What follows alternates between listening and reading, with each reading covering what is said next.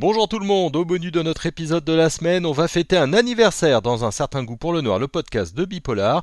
La trilogie Black Bear de David Cara a eu 10 ans il y a quelques semaines et elle avait vraiment défrayé la chronique.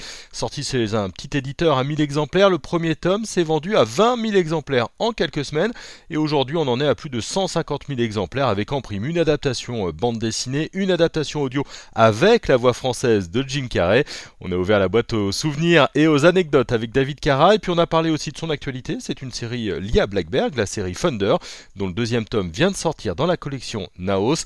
Un anniversaire des souvenirs, une nouveauté, une enquête des nazis, des organisations secrètes et de solides révélations.